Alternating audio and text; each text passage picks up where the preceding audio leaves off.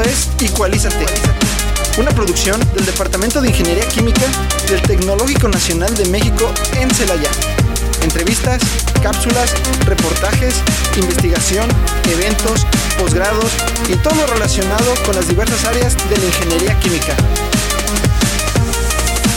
Bienvenidos.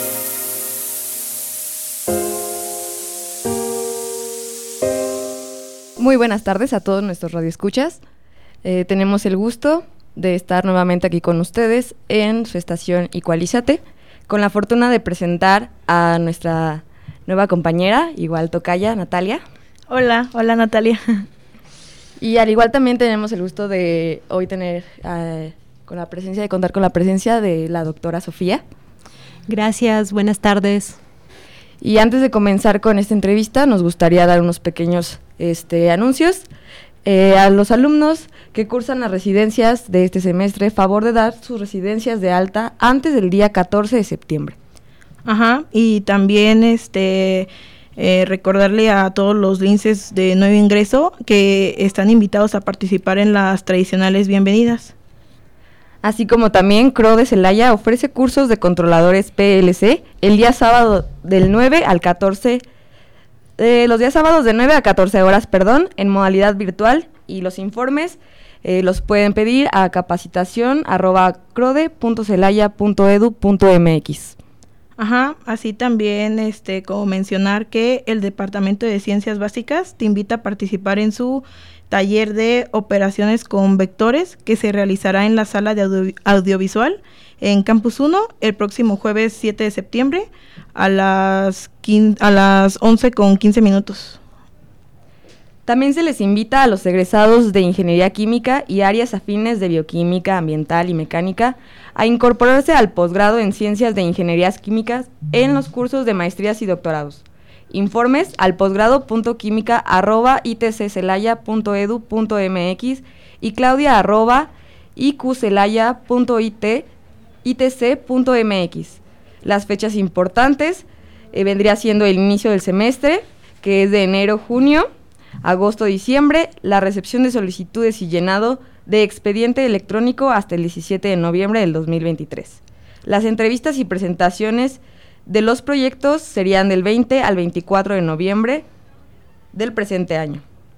Los resultados se, ofrecerán el 1 de diciembre del 2023. Y como bien les comentaba, tenemos el honor de contar con la presencia de la doctora Sofía, que me gustaría eh, nos hablara de usted.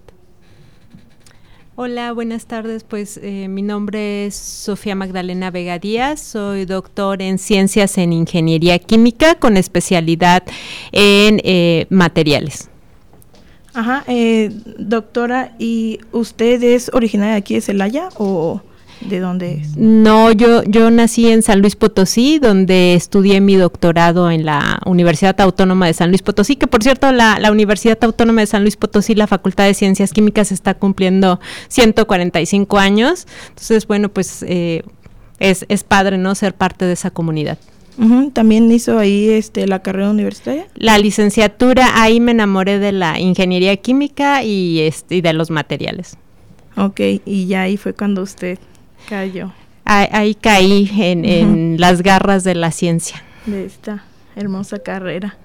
Este, y bueno, el, tema de hoy es este nanomateriales y creo que nos podrá dar una pequeña introducción para las personas que no están pues muy eh, orientadas en este tema. Claro que sí. Eh, Hace algunos años eh, empezaron a, ver que eh, los materiales a tamaño macro y los materiales eh, nanométricos se comportaban de forma diferente y eso llamó fuertemente la atención. Por ejemplo, no sé si ustedes recuerdan que a lo mejor todavía les tocó que en la primaria les decían, el oro es el material inerte y es el mejor conductor. Bueno, pues después eh, cuando yo estaba ah, por la licenciatura, al final de la licenciatura, empezaron a decir que se encontraban reportes donde el oro era un excelente catalizador, pero solo a, tamaño nanométrico y entonces todas las personas empezaron a preguntarse, pero ¿por qué se comporta diferente, no? Y eh, se trató de eh, investigar de por qué eh, los materiales se comportaban de, de, diferente manera y tenían propiedades diferentes y eso generó una nueva área de estudio que ya había empezado un poquito antes con Feynman, no sé si recuerden ahora una cierta película que está muy de moda. Eh, este eh, doctor en física mencionó una frase en una de sus conferencias en donde dijo, hay mucho espacio en el fondo. Y él a lo que se refería es que cuando estamos hablando de átomos, mm, casi todo es espacio vacío. Entonces, imagínense todo el espacio que hay, todo lo que, el diferente comportamiento que pueden tener la materia cuando estamos hablando de tamaños. Y yo les hago la analogía cuando a mis estudiantes estoy dándoles introducción a nanomateriales, a que piensen ¿Qué es lo que pasa con ustedes cuando están en su casa eh, tranquilamente viendo la tele? ¿Cómo están ustedes? Eh, están seguramente en pijama, con sus chores, bien felices, no se tienen que arreglar. Pero ¿qué pasa si los invito a una fiesta toda este nice? pues bien arregladitos, ¿no? Y bien peinaditos y maquillados y demás, pues lo mismo le pasa a los átomos cuando están en interacciones con los otros átomos se van a comportar de manera diferente porque hay interacciones entre ellos. Entonces, básicamente los nanomateriales trata de entender cómo funcionan esas interacciones y aprovecharlas para diferentes aplicaciones.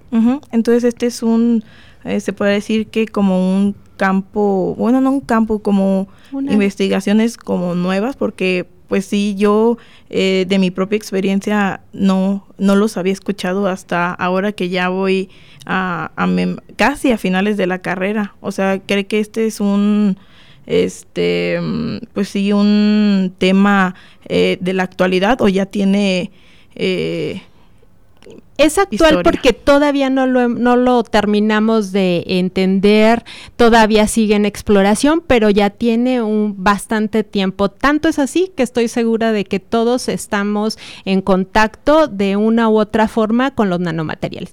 Déjenme les platico un poquito, o sea, nosotros pensamos, ah, los nanomateriales es lo más novedoso, pues no, ¿qué creen? Desde hace mucho tiempo los hemos estado viendo. Los mayas usaban nanotecnología en sus pinturas. Eh, cuando los, arqueólogos descubrieron algunas de las eh, pinturas que había eh, en, en, la zona maya, decían, bueno, ¿por qué ese azul se ve tan intenso? Antes los pigmentos eran de origen orgánico, entonces tendían a desgastarse, ¿no? Y decían, bueno, ¿por qué el azul es intenso y se sigue viendo bonito tantos años después? Bueno, pues no es otra cosa más que nanotecnología. Los mayas encontraron la manera de eh, atrapar los pigmentos orgánicos dentro de arcillas muy especiales y eso es lo que hace que el material se preserve. Por ejemplo, en la Edad Media, no sé si recuerdan esos vitrales tan bonitos de las iglesias.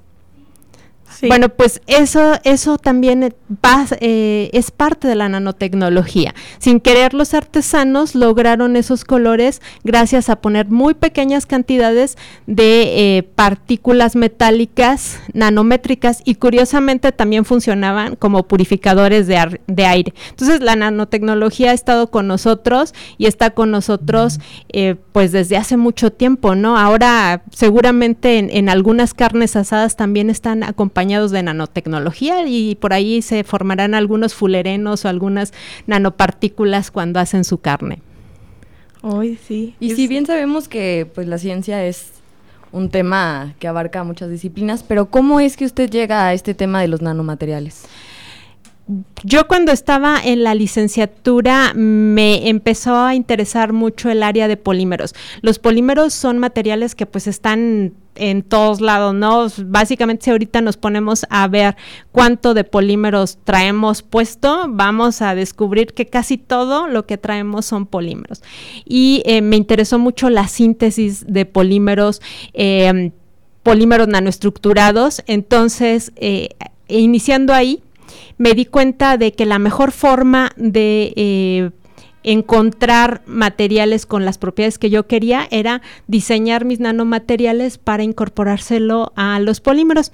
Después, pues ya los polímeros ya no fueron tan llamativos para mí y, y me interesó más la síntesis de nanomateriales.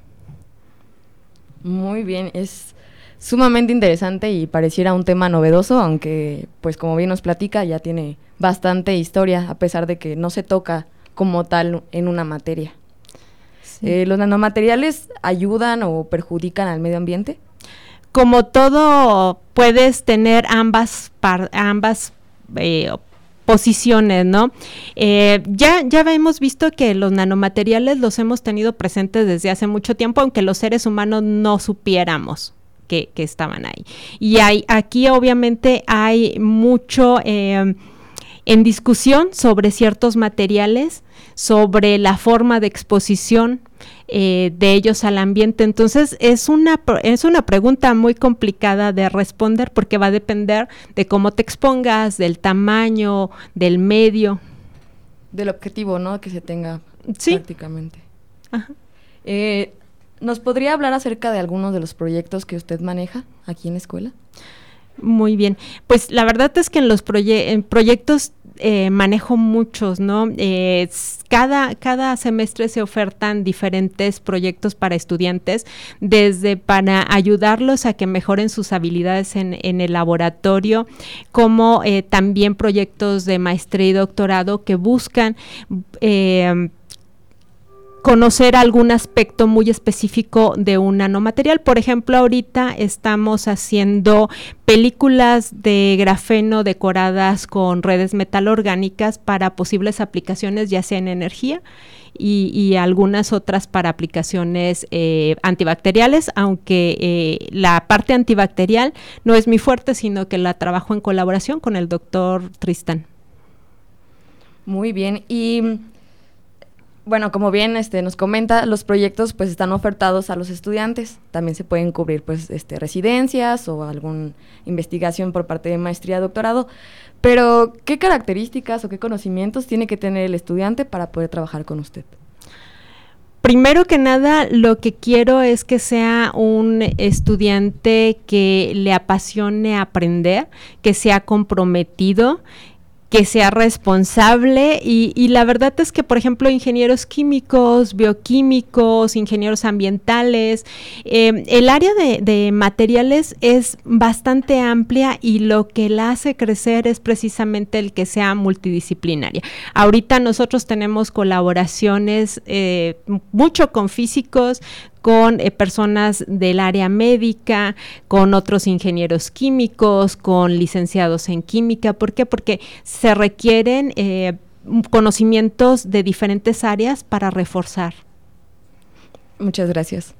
Ajá, este, bueno, ya habían eh, tocado el tema de los efectos este, ambientales, pero también hay algún efecto sobre nosotros como así personas que directamente, por ejemplo, hay materiales que a nosotros nos producen este cáncer o cosas así. ¿Estos nanomateriales hay algún efecto más sobre salud humana? Eh, los nanomateriales es es un mundo bastante amplio y yo te podría decir que, que, en el área de la química y en general hay un montón de materiales que pudieran ser potencialmente peligrosos y eh, hay nanomateriales que cuyo efecto no está probado todavía, entonces se tiene que tener cuidado, pero también son potencialmente eh, buenos para muchas cosas. Por ejemplo, ahorita eh, lo que tenemos y que nos protege mucho es nuestra piel. Nuestra piel nos protege de, casi todas las agresiones que hay del medio ambiente, incluso de los nanomateriales. O sea, a veces eh, nos va a caer un nanotubo de carbono y no te vas a morir ni se va a penetrar. Pero, por ejemplo, se pueden diseñar vesículas con eh, características muy similares a la piel que nos puede ayudar a dosificar ciertos eh, componentes que queremos. Por ejemplo, algunas proteínas, algunos ácidos, algunas cosas que queramos que nutran la piel. Ahorita se utiliza mucho para cremas y algunas cosas, porque antes las cremas básicamente te las ponías y lo que único que hacían era humectar tu piel.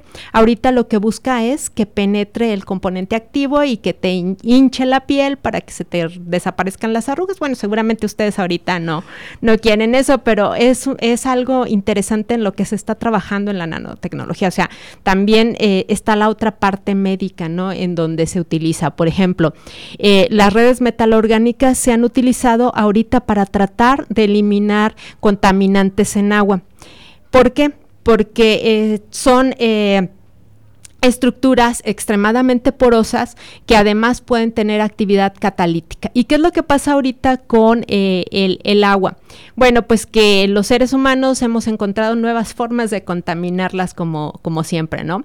Ahora estamos tirando, eh, nos, nos, duele la cabeza y nos tomamos un, un medicamento, pero para que nos haga efecto nosotros nos, inundamos con un montón de medicamentos, antibióticos, desinflamantes, etcétera. ¿Y qué es lo que hace nuestro cuerpo? Pues todo lo que no se aprovecha o se utiliza lo desecha por los riñones y eso se va en partes muy pequeñas a los efluentes y no se pueden retirar. Las partes que son muy pequeñas no estábamos preparadas para eliminarlos, entonces ahorita podemos utilizar redes metalorgánicas tanto para absorberlas como para degradarlas. Entonces estamos utilizando también la nanotecnología para tratar de minimizar los, eh, los efectos ambientales que, nosotros mismos causamos.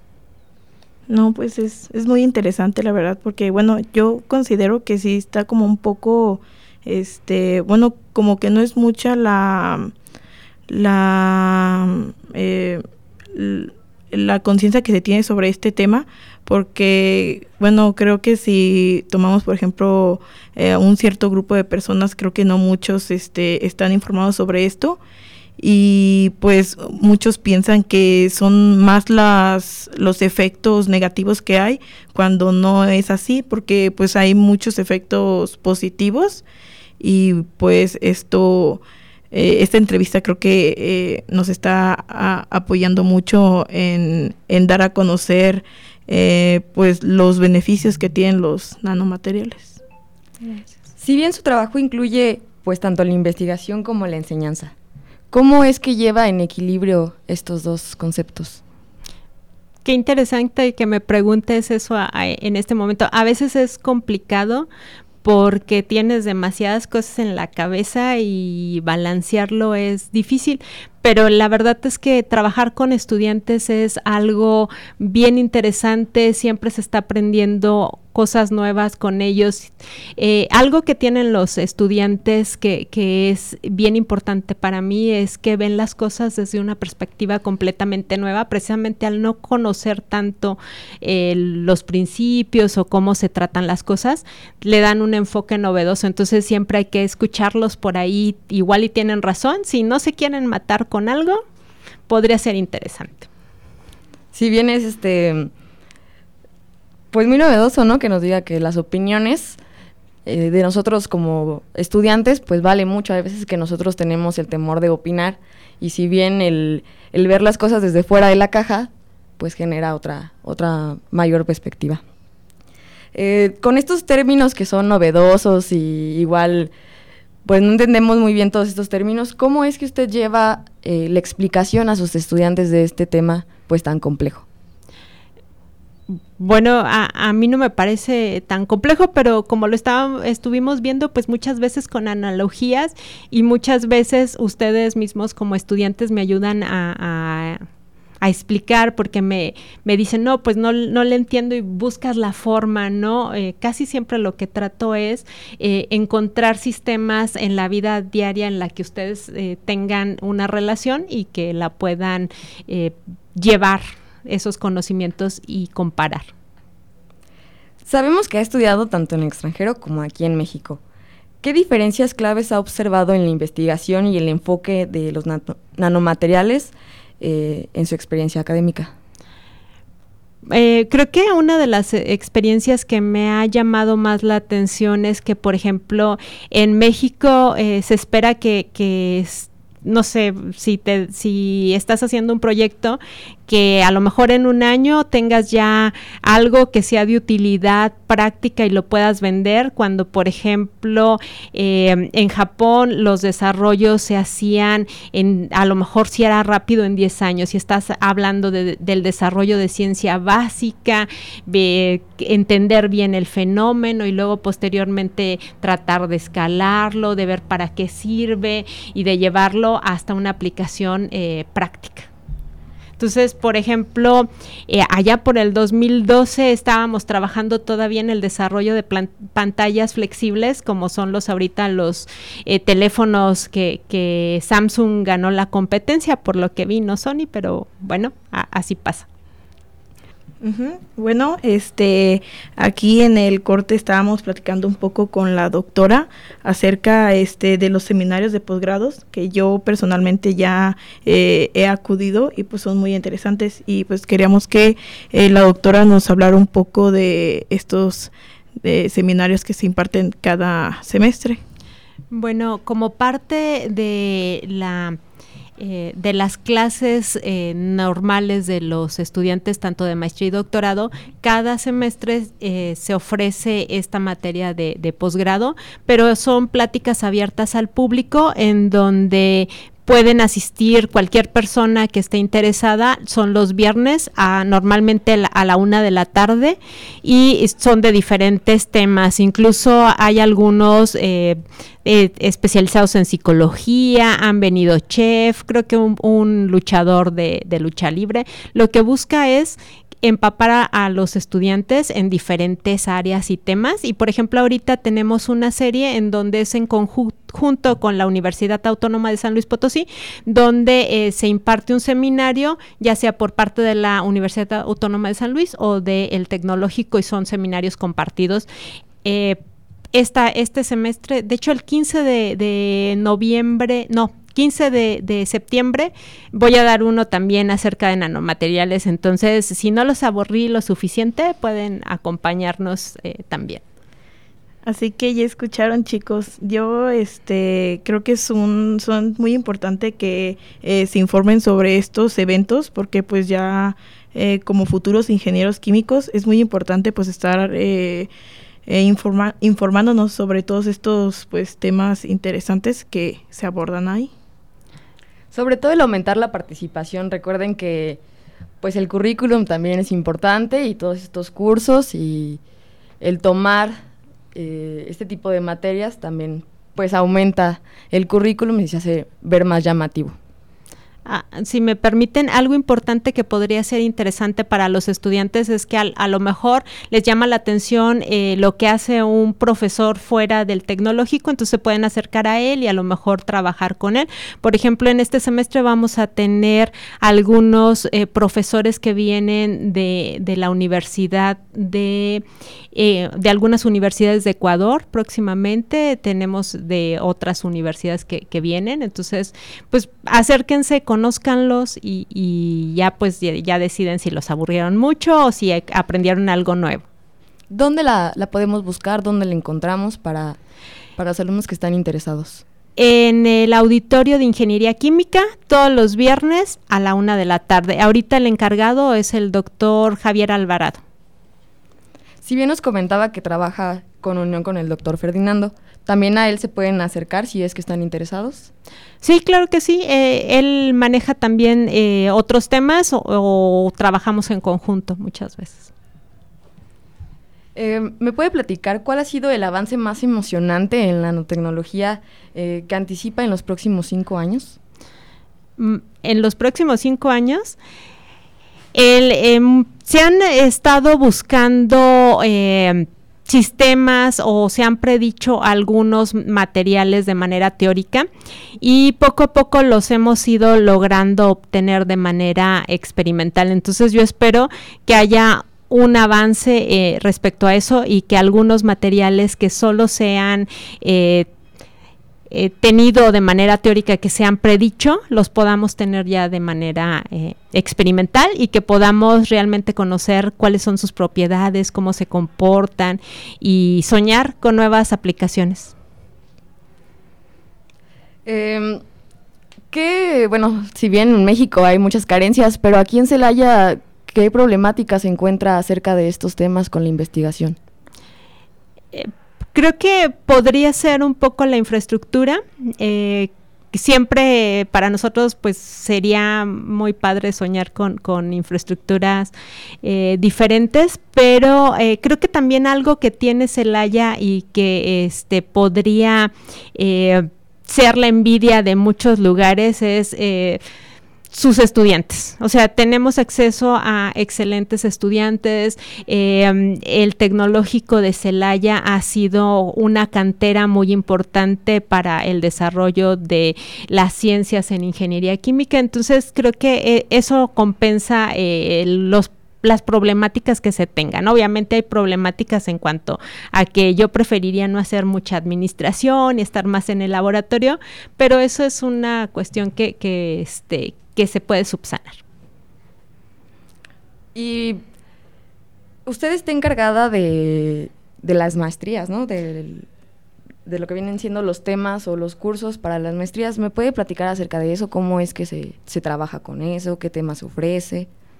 Bueno, eh, ahorita eh, inicié como con la coordinación de la maestría en ciencias en ingeniería química y eh, pues lo que buscamos es darle una opción a los estudiantes que les llame la atención continuar preparándose y distinguirse del resto de, ingenieros y querer ir un poquito más allá.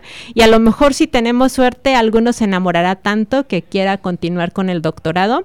Y eh, ahorita acabamos de abrir la convocatoria de ingreso al posgrado. Si tienen promedio de 80, pueden eh, aplicar, ya está la convocatoria abierta, se registran y básicamente la maestría se maneja son dos años.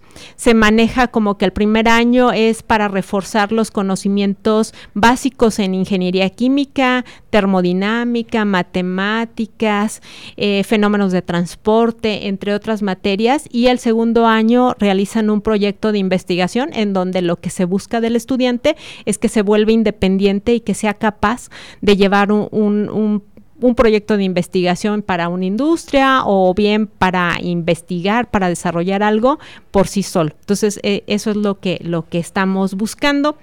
Em, eh, este posgrado ofrecería becas con ACID. Eh, entonces, la verdad es que es bastante atractivo que te paguen por, por prepararte, por seguir creciendo, sobre todo si te gusta. Sí, creo que mm, si se van a meter a, a un doctorado, a una maestría, mm, no siento que el motivo sea económico. Tiene que ser así que por amor al arte, el, el que uno esté enamorado de estos temas. Eh, si bien se escucha mucho, o bueno, más bien yo había visto una frase en su laboratorio que decía acerca de que ganaba más un, un pepenador que un científico. ¿En mi laboratorio? Sí, por parte de sus estudiantes. Ah. Obviamente no era de su autoría. ¿Qué, ¿Qué opina acerca de esta frase, doctora? pues que todo depende, ¿no? Eh, muchas veces, eh, por ejemplo, si me preguntas a mí, lo que más gano es en que estoy contestándome mis propias preguntas, estoy haciendo algo que me gusta hacer y eso para mí es bien importante. A lo mejor podría estar ganando más en una empresa. Eh, buscando desarrollo, siguiendo otras cosas, no estando en contacto con estudiantes. Y aunque a veces dan ganas de no, estar en contacto con estudiantes, para muy pocas veces. Solo cuando estoy revisando algunas veces los exámenes. Pero este, eh, lo que responderte tus preguntas, eh, desarrollar algo novedoso, eh, el sorprenderte todavía de lo que estás eh, encontrando, para mí es bien importante. Sobre lo demás, yo creo que puedes tener mucha suerte eh, teniendo la licenciatura o teniendo un doctorado. O sea, depende mucho de ti y yo diría que depende mucho de qué tan trabajador y qué tan constante seas en, seguir tus metas y lo que tú quieres lograr. Me da mucho gusto escuchar que, que más allá de que es una gran investigadora, la verdad está muy interesada en sus estudiantes y creo que hace falta más eh, maestros como usted porque es el, la parte de la pedagogía donde usted logra transmitirnos sus conocimientos. Y eso pues creo que lo cumple de una manera excepcional. Muchas gracias. Ustedes me pueden decir, ya, ya las he tenido ahí, ya, ya se pueden quejar de, de, de mí. no, para nada, la verdad creo que, pues como en todo hay de todo, ¿no? Y muchas veces el que el estudiante no asuma la responsabilidad de yo reprobé y el decir el maestro me reprobó, creo que hace ese tipo de riñas, pero también es parte de lo que bien mencionaba, el crecimiento personal, ¿no? El, el saber aceptar nuestros errores, el saber crecer uno como persona, el pues el ser mejor persona cada día. Sí.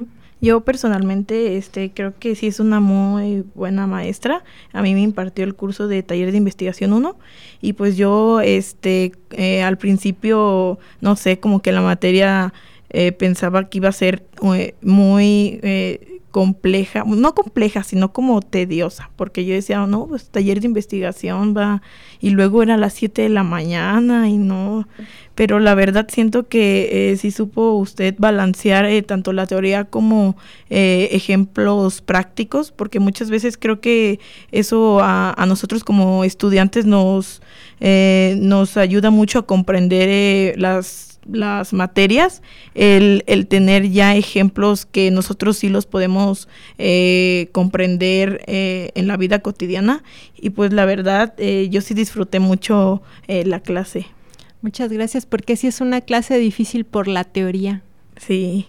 Es difícil. ¿Nos podría comentar algo para incentivar a los este, estudiantes eh, bueno, como bien eh, les explico a los radioescuchas, nuestra, nuestra carrera se divide en dos este, especialidades, industrial y materiales, pero por lo que he escuchado la mayoría le teme a materiales. ¿Nos podría decir algo acerca de esto? Sí, claro que sí. Eh, pues para empezar, qué bueno que me recuerdas de esto, porque ahorita justo se están cumpliendo 10 años de que inició el módulo de materiales, entonces va a haber por ahí algunos eventos para celebrar esto. Y yo les diría a los estudiantes que más allá de materiales o industrial o lo que sea, que busquen lo que les guste hacer y que tomen la oportunidad de conocerlo. A lo mejor eh, digo, ay, no, pues a mí me llama la atención mucho, no sé, este, destilación, pues voy a buscar quién hace destilación y me voy a meter y a lo mejor lo que voy a descubrir es que odio la destilación y a mí me aburre mucho o lo que sea, pero ya descubriste algo de ti y ya sabes por dónde no ir y qué te puede gustar. Entonces tomen esta posibilidad desde el inicio y materiales yo les diría que no le tengan miedo, que si les llama la atención inténtenlo, que está más o menos equilibrado y que puede ser tan útil eh, saliendo como ingeniero químico porque te puede tocar estar en, la parte de formulaciones, en la parte de análisis de por qué esa pintura no se adhiere bien al vehículo. Eh, básicamente yo les preguntaría, ¿dónde no usan un material? ¿Sí? Que, que estamos pensando, ah, pues yo pensé, pues comer, ah, pero los dientes son materiales, o nosotros son materiales naturales, pero finalmente son materiales. Entonces, realmente yo no veo una sola cosa que hagamos durante el día donde no esté involucrado un material. Entonces, eh, considérenlo y sobre todo vayan hacia lo que les llama la atención, a lo que les gusta y si descubren que pensaban que les gustaba porque no lo conocían, pues genial, ya, ya saben algo más. Ustedes intenten las cosas. Sí, es muy, muy buen consejo, la verdad, maestra, porque eh, yo que estuve, bueno, hace poco en esa toma de decisión, eh, sí muchos se inclinan por, por lo que, por las opiniones de los demás, ¿no? Pero al final de cuentas, pues cada persona es distinta y, está bien que eh, más bien cada uno investigue, este, eh, por ellos mismos sobre de qué es lo que trata y no te dejes como influenciar tanto por personas porque pues o sea es mucho eh, lo que puede, o sea, lo que, o sea, una persona puede opinar sobre el módulo, el módulo de esta especialidad y, y este a, a, lo que otra dice, que por ejemplo que pueden decir, no, materiales es muy difícil, que no sé qué, pero otra persona también te puede decir, no, es muy interesante y esto, entonces es muy buen consejo, la verdad. Y también depende de lo que te guste a ti, tú disfrutes, por ejemplo, si me dices qué es lo más difícil, yo te diría, no, seguramente leyes porque yo no me veo aprendiéndome cosas de memoria, ¿no? Y, y a mí me parecería un poquito más complicado industrial, probablemente porque seguramente ven más cosas hacia la administración, hacia mejorar los procesos y no es algo que, me llame tanto la atención. Entonces, depende qué es lo que te guste para hacértelo fácil o difícil. Entonces, busquen esa, es, eso que les gustan y también para las personas que hicieron industrial, eh, si quieren regresar al posgrado y hacer algo de, materiales o si les, se les presenta la oportunidad de hacer algo de materiales, pues también lo pueden eh, tomar porque realmente no se ve todo lo que uno quisiera ah, en, el módulo de materiales, siempre queda por aprender. De hecho, tengo muchos estudiantes que hicieron el módulo de industrial y que están haciendo su maestría eh, en materiales y seguramente del otro lado pasa lo mismo, ¿no? Estudiantes que estuvieron en el módulo de, de, materiales y que por alguna razón terminan haciendo cosas de industrial. Por ejemplo, los, los especialistas en materiales son excelentes vendedores en las industrias porque conocen propiedades y cómo tratar materiales, entonces los utilizan mucho en ventas eh, de diferentes empresas. Sí, creo que el el campo laboral para un ingeniero químico pues es muy extenso, se abarcan muchos temas, pero sobre todo, eh, compañeros estudiantes, lean la cuadrícula de sus materias, porque muchas veces llegamos hasta la especialidad y ni siquiera sabemos qué materias vamos a tomar o cuáles materias se llevan tanto en materiales como en industrial. Eh, finalmente, eh, ¿cuál sería su consejo o recomendación para los estudiantes interesados tanto en la carrera como para hacer una investigación? Una que, que vayan eh, desarrollando no nada más las eh, las cosas de la retícula, que no se hagan solo buenos en la parte que, que, ya les damos, sino que busquen diferenciadores, que busquen crecer de manera integral, que conozcan qué es lo que les gusta, porque muchas veces no, no sabemos si nos gusta o no, porque pues nunca lo hemos intentado. Entonces, conózcanse, busquen qué es aquello que los hace felices, que los llevaría a, a que les paguen por hacer algo que, que lo harían igualmente porque les encanta eh, esa sería una de mis principales eh, recomendaciones a los chicos, que se permitan conocer. Y pues no queda este más que agradecerle eh, su presencia aquí en el programa de Igualízate, doctora. Creo que fue una entrevista muy provechosa pues para todos nuestros radioescuchas acerca de este tema de nanomateriales que pues como al principio lo habíamos mencionado, muchos tal vez piensan que es algo que eh, eh, es algo nuevo, pero pues ya vemos que, que no lo es así. No, ya estamos comprando muchos materiales que tienen nanotecnología. Por ejemplo, no sé si han oído de calcetines que tienen partículas de plata para evitar el mal olor. Bueno, pues nanotecnología, sus protectores solares, algunos ya tienen nanotecnología y así nos podemos quedar aquí toda la tarde hablando de diferentes productos. Así que, compañeros, por favor, acérquense a sus profesores, pregunten, eh, experimenten cosas nuevas, traten de darse la oportunidad de, si no saber qué es lo que les gusta, pues darse cuenta de qué no es lo que les gusta. Y pues muchas gracias, doctora. La verdad que nos agradó mucho tenerla aquí. La plática se nos podría ir alargando, pero pues no queda más que, más que agradecerle. Muchas gracias. Sí, y bueno, nosotros nos despedimos. Esto fue Igualízate, Igualízate, Te esperamos el próximo martes a través de XHITC, Radio Tecnológico de Celaya. Una producción orgullosamente lince del Tecnológico Nacional de México en Celaya.